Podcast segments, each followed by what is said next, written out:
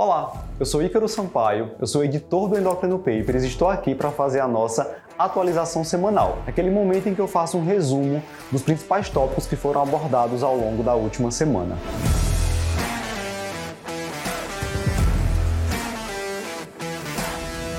A nossa semana começou na segunda-feira com o Dr. Luciano Albuquerque, que publicou um texto comentando sobre o uso do Scott cálcio coronariano, quando utilizar e como interpretar.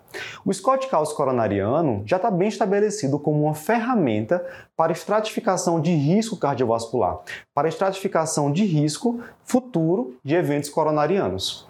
A gente sabe que essa ferramenta é particularmente útil naqueles pacientes que são atualmente classificados como de risco intermediário e podem ser então reclassificados como pacientes de alto risco.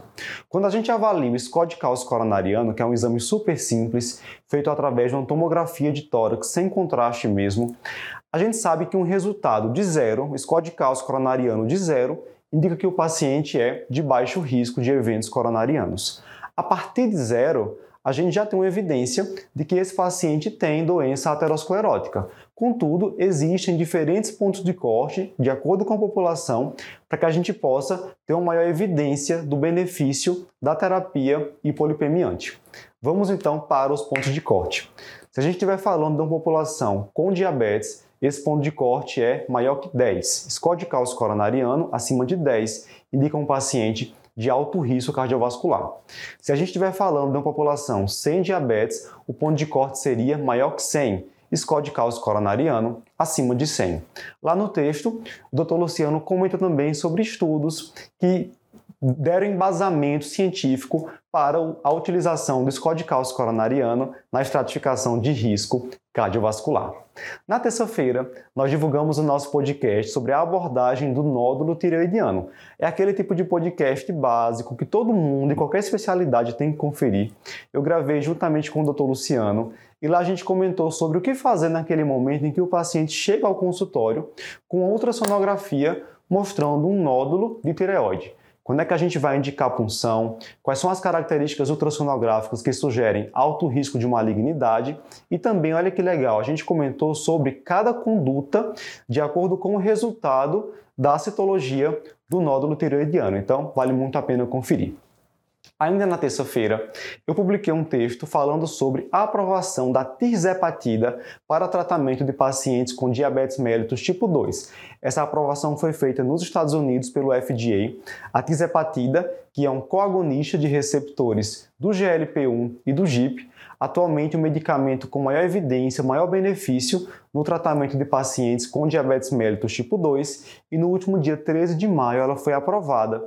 Nas doses de 2,5, 5, 7,5, 10, 12,5 e 15 miligramas, que serão doses utilizadas para titulação de uso semanal por via subcutânea, sendo que as doses que demonstraram benefício aí nos cinco estudos pivotais publicados ano passado foram as doses de 5, 10 e 15 miligramas.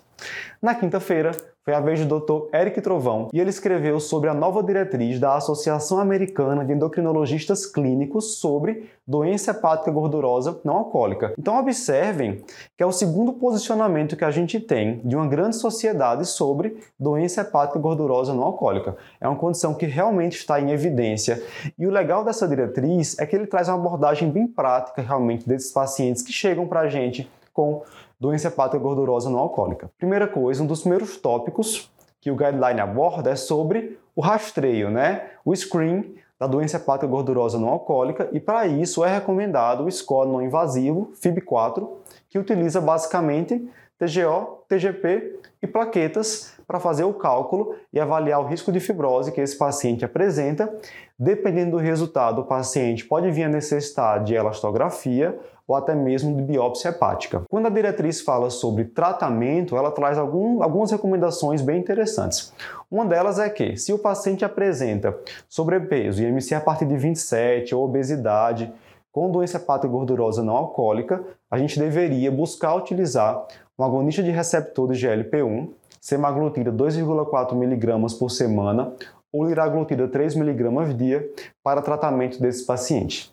No caso de pacientes que têm diabetes mellitus tipo 2 e esteatose hepática, a gente daria preferência à associação de pioglitazona com agonista de receptor de GLP-1. Sobre a vitamina E, o que o guideline traz é aquilo que a gente já sabe, né? Que a vitamina E não tem evidência para ser recomendada em pacientes que têm doença hepática gordurosa não alcoólica e diabetes mellitus. Entretanto, naqueles pacientes sem diabetes, ela pode ser considerada. Se você quiser saber mais detalhes desse guideline, vale a pena ir lá conferir o resumo que o Eric fez no nosso site. Então, se gostou de algum conteúdo desse em particular, vai lá, confere, deixa seu comentário, diz pra gente o que achou.